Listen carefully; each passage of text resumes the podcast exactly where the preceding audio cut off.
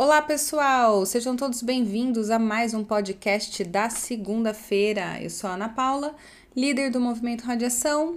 Olá, pessoal, tudo bem? Aqui é o Júnior, pastor também aqui do Movimento Radiação. Muito bom estar com vocês. Júnior, sábado começou o segundo episódio da nossa nova série. Uma janela no tempo. Uma janela no tempo, né? Parece nome de novela, Né? né? Mas não, é só uma, Uma série. série. De quatro capítulos e que nós falamos sobre O, plano de Deus. plano de Deus. Olhe pela janela. Isso aí. E achei interessante. Você é uma pessoa organizada, Júnior? Por quê? Gosta de fazer planos? Eu gosto de fazer planos, mas eu não sei se eu sou organizado. É.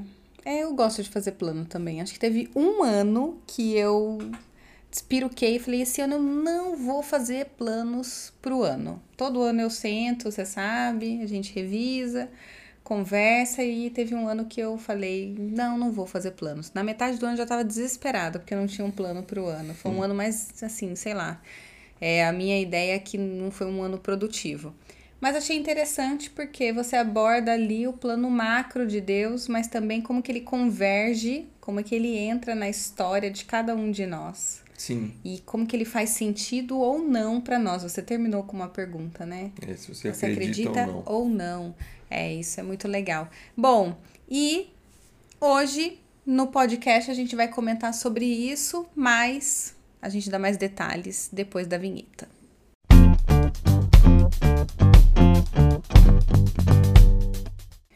Voltamos. Bom, Júnior, na reflexão de sábado, você usou uma expressão dizendo assim que nós fomos duplamente alcançados pelo plano. Eu acho que é Sim. aqui que a gente vai se concentrar, pelo menos no início, no duplo alcance do plano.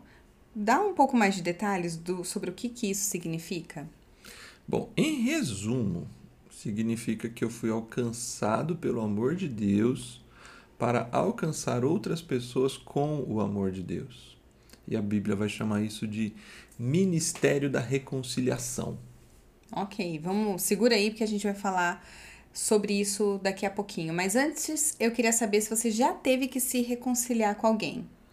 Não uma reconciliação comum, né? Dessas que a gente tá acostumado, mas sei lá, alguém que você deixou de conversar e depois de um tempo voltou. Nesse nível, sim, eu acho que todos nós já passamos por alguma situação em que a gente teve que ir lá conversar com alguém e retomar um, um- algum nível de relacionamento.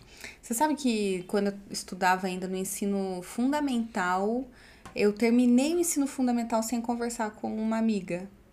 Anos depois, olha que interessante, a gente se reencontrou nas redes sociais, aí óbvio, madura já, né? Uma pediu perdão pra outra. E olha que legal, a gente teve filho junto.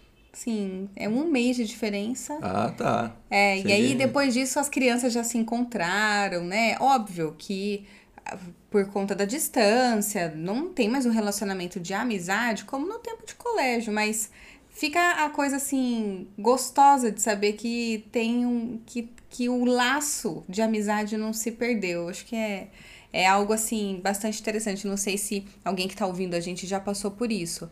Só que se reconciliar com alguém é muito mais do que você voltar a falar com uma pessoa. É conseguir a- estabelecer uma aliança de novo, é voltar um relacionamento como era originalmente, antes de ter essa ruptura, antes de ter a separação, né?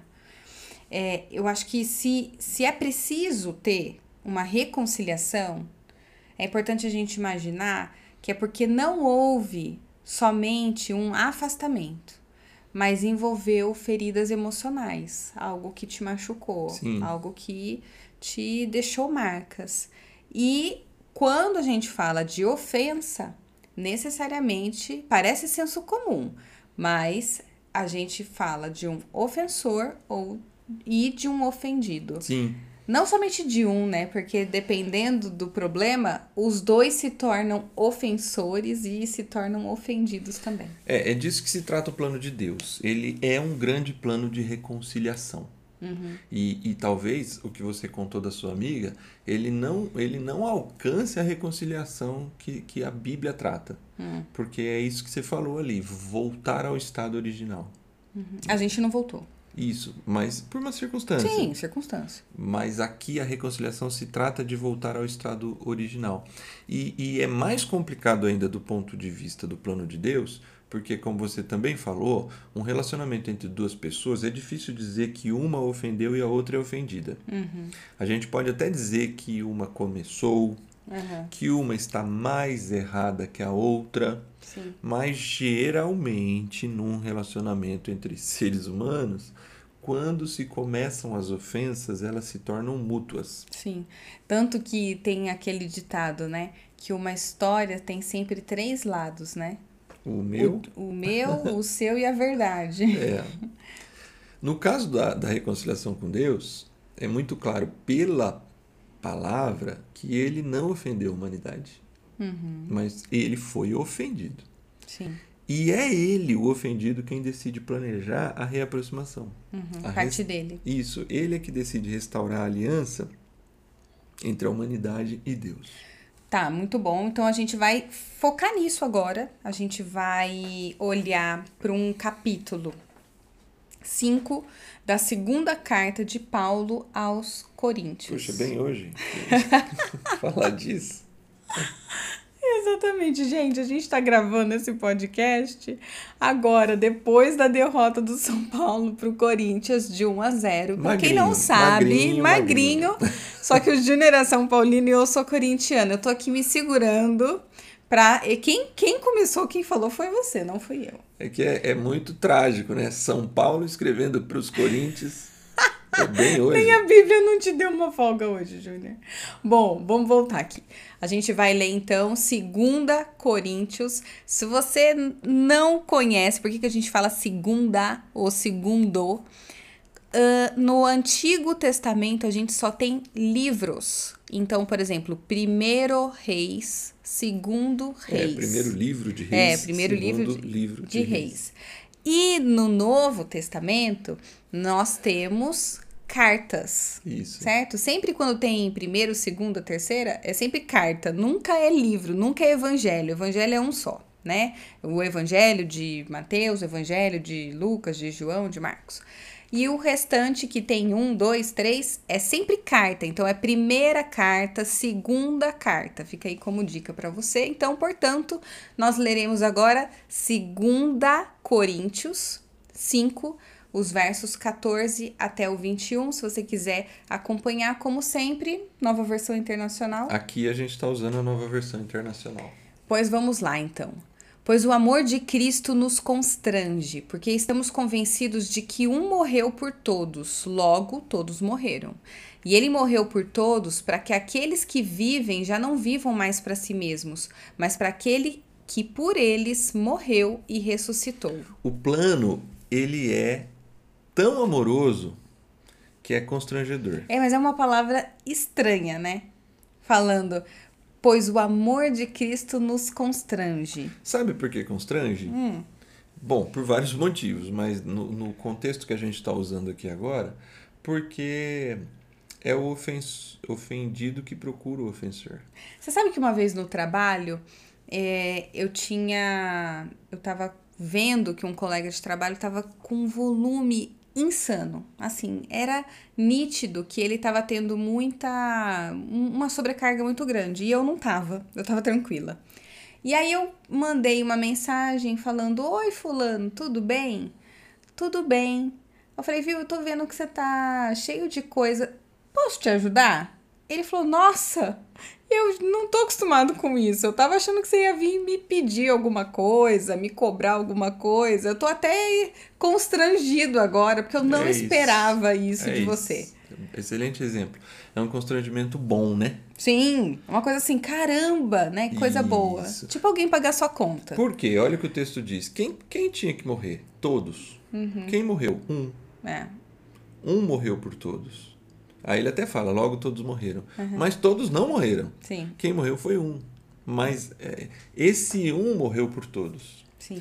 Mas ele diz assim: morreu para que aqueles que vivam já não vivam mais para si. Isso é, Jesus, o plano, o, o- amor é tão constrangedor de Jesus que ele se identifica conosco. Mas óbvio é que existe um processo de que quem se constrange com esse amor passa a se identificar com Cristo. Sim. Bom, vamos continuar? Sim. De modo que, de agora em diante, a ninguém mais consideramos do ponto de vista humano. Ainda que antes tenhamos considerado a Cristo dessa forma, agora já não o consideramos assim. Portanto, se alguém está em Cristo, é nova criação. As coisas antigas já passaram, eis que surgiram coisas novas. Perceba que o plano é Esse é um texto bem conhecido, né? bastante e ele é nova criação. Por isso que é que daqui a pouco a gente vai começar a falar da reconciliação. Porque perceba, é como se no início da criação, o que está lá? Haja luz Sim. e houve luz. Agora, o que nós temos aqui? Jesus, que diz que ele é a luz do mundo. Ele mesmo diz: Eu sou a luz do mundo. Então, percebe que o plano se trata de como se, nesse olhar pela janela, esse texto que a gente acabou de ler é bem esse lance de olhar pela janela. Porque, assim, o que está acontecendo em Jesus é como se fosse uma nova criação. Porque ele diz aí, né? É, Portanto, se alguém está em Cristo, é nova criação. Em algumas traduções aparece é nova criatura. Sim. Por isso que a NVI às vezes ela ajuda a gente a entender melhor, porque não é nova criatura, é nova criação, a ideia de, de uma restauração que as coisas agora se fizeram realmente novas. E essa primeira parte do texto aponta para essa primeira essa dupla, né? A gente falou que a gente é alcançado duplamente pelo plano. É, essa é o primeiro alcance do plano, a primeira perna, né? a primeira parte em que somos alcançados pelo plano. O amor de Deus. No plano de Deus é, é incluído o seu grande amor que vem ao nosso encontro, se identifica conosco e nos abre a possibilidade de sermos nova criação. Isso não significa que você deixa de ser quem você era, mas significa que você deixa de ter a perspectiva que você tinha e passa a ter uma nova perspectiva. Por isso que a busca por compreender mais de Deus, por aprofundar o seu relacionamento com Deus, ele se torna constante. Não que você, ah, agora eu não sou mais nervoso, ah, agora eu não sou mais estressado, ah, agora eu não minto mais, agora eu sou o santo do pau oco. Não quer dizer isso, né, Júnior? Ser nova criação, o que significa ser nova criação? Vamos É- melhorar aqui. É estar em Cristo. E assim, realmente, nós ainda continuaremos com algumas coisas que demonstram essas nossas fragilidades, essas nossas áreas mais difíceis. Mas quem está em Cristo começa a perceber nitidamente mudanças. Por isso que é a busca por Cristo. A- é a busca por Cristo que faz a diferença na nossa vida. É seguir e andar com Jesus. E é Ele quem vai fazendo essa transformação. Porque E não é porque Ele faz porque a gente vai a Ele. Ele veio a gente. Sim, Ele se identificou conosco, se tornando carne, que a gente falou no sábado. sim. E aí a gente passa a se identificar com ele e a gente estando nele, que é o grande segredo do plano, que é Cristo em vocês, né, que disse o texto que a gente usou sábado, estando em Cristo, nós passamos a ver e perceber aquilo que Cristo mesmo está fazendo em nós por meio do seu espírito. Muito bem, vamos continuar? Sim, Fala assim, ó. Tudo isso provém de Deus, que nos reconciliou consigo mesmo por meio de Cristo e nos deu o ministério da reconciliação. Ou seja, que Deus em Cristo estava reconciliando consigo o mundo, não lançando em conta os pecados dos homens, e nos confiou a mensagem da reconciliação. percebe claramente a nossa parte no plano. Sim. Perce- é- é- esse texto, como outros que lemos sábados, demonstra a centralidade de Jesus. Ele é o centro. Pode ver que a palavra Cristo se repete quase em todos os versos que a gente leu, pelo menos uma vez, a palavra Cristo está presente. Sim. Tudo isso provém de Deus que nos reconciliou consigo mesmo por meio de Cristo. Deus estava em Cristo reconciliando consigo o mundo. Mas nós recebemos o quê? O ministério da reconciliação. É Cristo quem reconcilia, é Ele quem faz, é por meio dele que acontece, é plano de Deus. Mas Deus, na sua graça e no seu amor e na sua sabedoria, decidiu envolver a gente no plano. Nós fazemos parte do, do ministério, né? A palavra ministério também nada mais é do que serviço, né? a capacidade de participar ativamente de uma atividade, é uma ferramenta, né? Hum. É uma é uma capacidade de fazer parte daquilo que do plano de Deus, né? Nós fomos chamados para levar essa mensagem de reconciliação.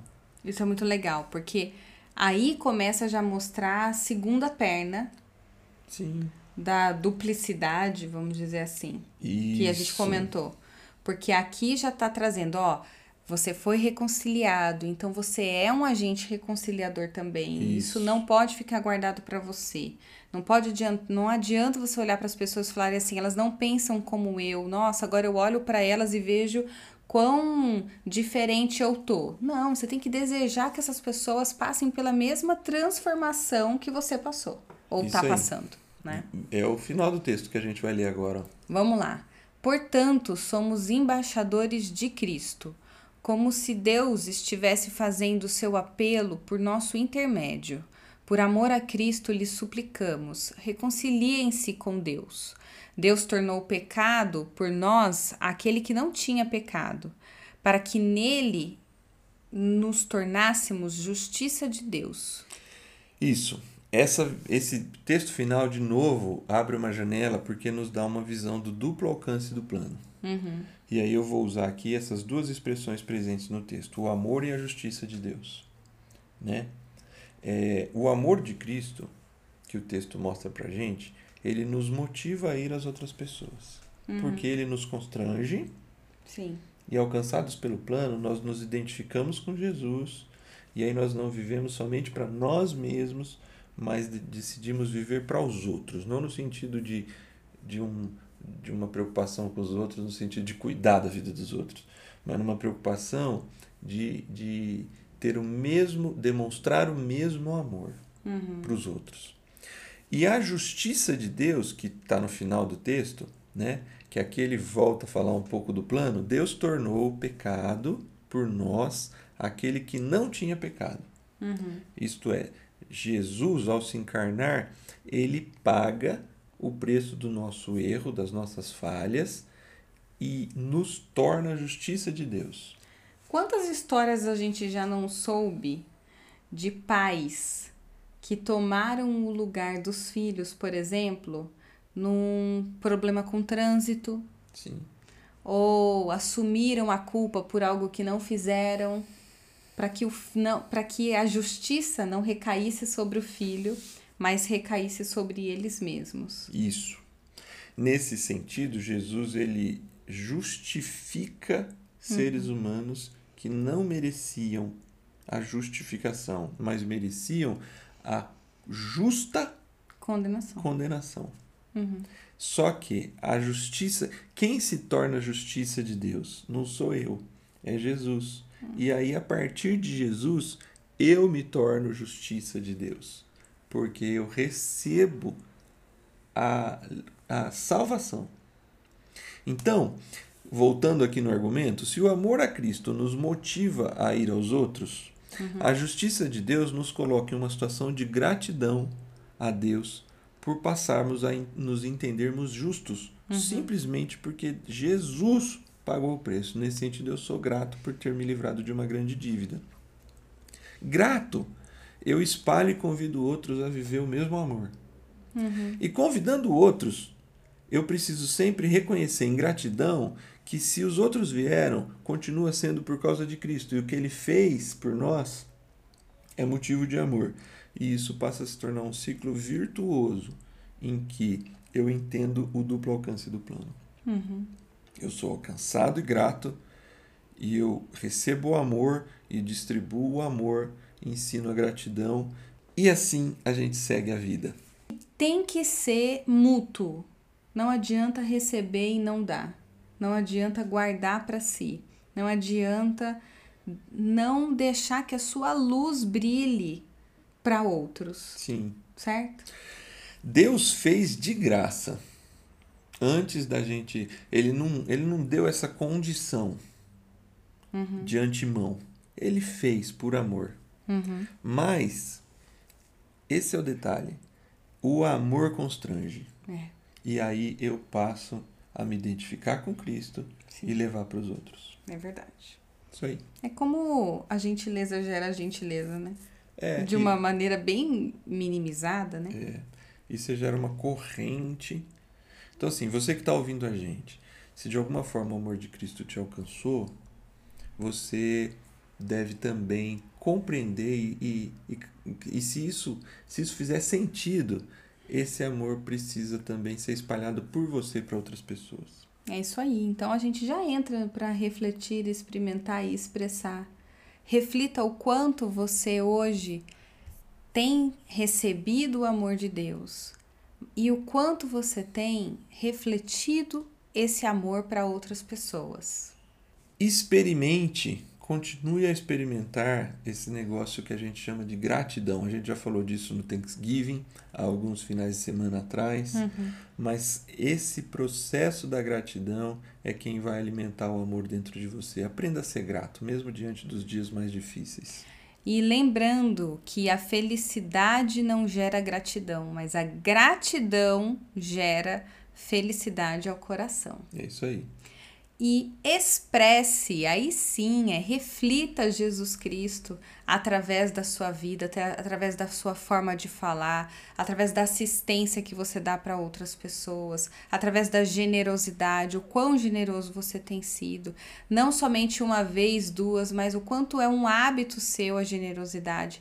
Isso faz a diferença no seu modo de viver e o quanto que e reflita o quanto você tem com a sua forma de viver, a sua seu estilo de vida, você tem anunciado Jesus Cristo e tem feito valer a mutualidade que nós comentamos aqui. É, o texto diz que nós somos embaixadores de Cristo. Lembre-se disso, você é a presença tangível de Cristo no mundo. É isso aí. Pessoal, excelente semana, melhor semana ainda, começando com 1 a 0. São Paulinos que estão nos ouvindo, desculpa, ótima semana para é vocês. ainda, somos líderes. Isso, a gente sempre tem que olhar a, mei- a metade do copo cheio. Então vocês olhem aí pela. Eu sou grato. Seja grato. Eu Isso sou aí, grato. Isso aí, eu também sou. Pessoal, excelente semana a todos. Tchau, tchau. Tchau, pessoal.